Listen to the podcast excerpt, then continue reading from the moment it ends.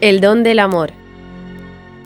Con el doctor Javier Ross, profesor del Pontificio Instituto Juan Pablo II, en su sección española.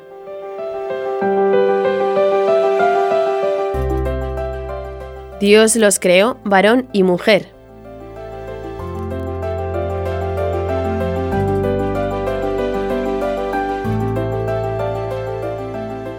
¿En qué sentido podemos decir que Eva es una ayuda adecuada para Adán?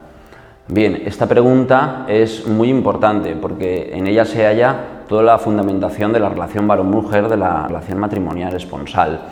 Eh, para ello, eh, evidentemente, esta pregunta hace referencia al Génesis, al capítulo 2. Es un texto importantísimo y fundamental muy trabajado por San Juan Pablo II en el inicio de su teología del cuerpo y que nos muestra perfectamente este texto, el de Génesis 2, esta respuesta a la pregunta, ¿en qué medida Eva es una ayuda adecuada para Adán? Se podría haber formulado al revés, no, no hay ningún problema. Adán y Eva como, como persona humana, como hombre y mujer. Partimos de tres experiencias fundamentales que nos van a ayudar a recorrer este camino para entender por qué somos ayuda adecuada el uno para el otro, por qué Dios ha inscrito esto en el plan de salvación.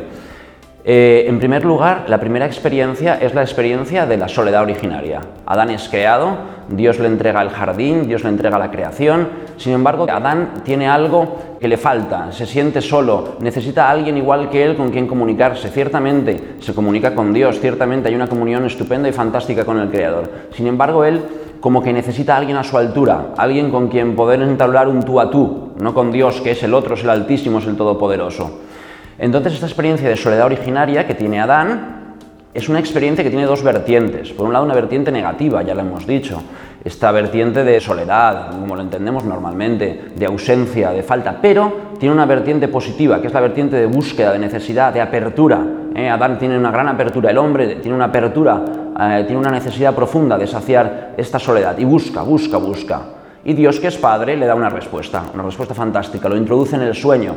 Ya sabemos que en la escritura el sueño, el tiempo de la noche es tiempo de salvación, y así lo vamos a ver en Abraham con la alianza, en Samuel cuando Dios lo llama en el templo, en Jacob cuando sueña con la escala y Dios le pone la misión, lo vamos a ver en la noche del Éxodo, lo vamos a ver evidentemente en la noche de la resurrección. La noche es tiempo de salvación.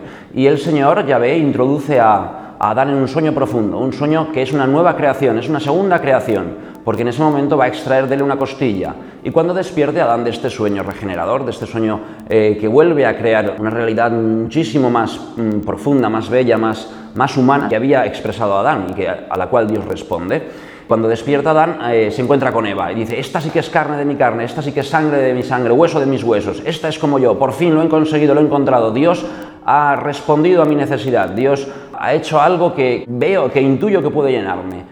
¿Qué expresa esto? Expresa una realidad que todos vivimos, ¿no? La necesidad del otro, del otro sexuado, el hombre y la mujer, la mujer y el hombre, donde se da la igual dignidad, la absoluta igualdad en dignidad, en derechos, en ser imagen de Dios, en participar con Dios en la creación, en custodiarla, etcétera, etcétera, pero al mismo tiempo una alteridad, una diferencia eh, impresionante, una diferencia que es fundamental, que es importantísima. ¿Por qué? Porque la diferencia es la clave, es el trampolín para poder pasar al otro, para poder entregarnos, para pasar a esta segunda experiencia que se relata en Génesis 2, que es la experiencia de la unidad originaria, cómo Adán y Eva tienen esa, inscrito en su corazón, en su persona, en su ser, por Dios mismo, esa necesidad del otro, esa necesidad de abrirse al otro, de entregarse al otro, de comunicarse profundamente al otro. ¿Para qué? Para que pueda surgir algo que es la misma esencia de la Trinidad, que es el amor.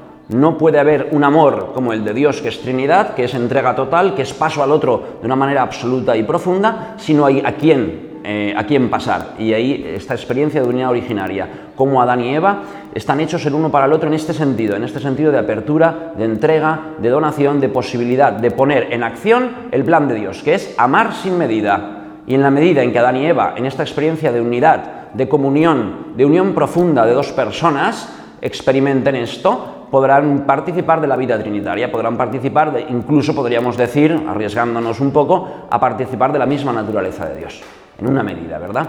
Precisamente por esta unidad. Y en esto aparece la tercera experiencia, que es la experiencia de la desnudez originaria, que dice Juan Pablo II.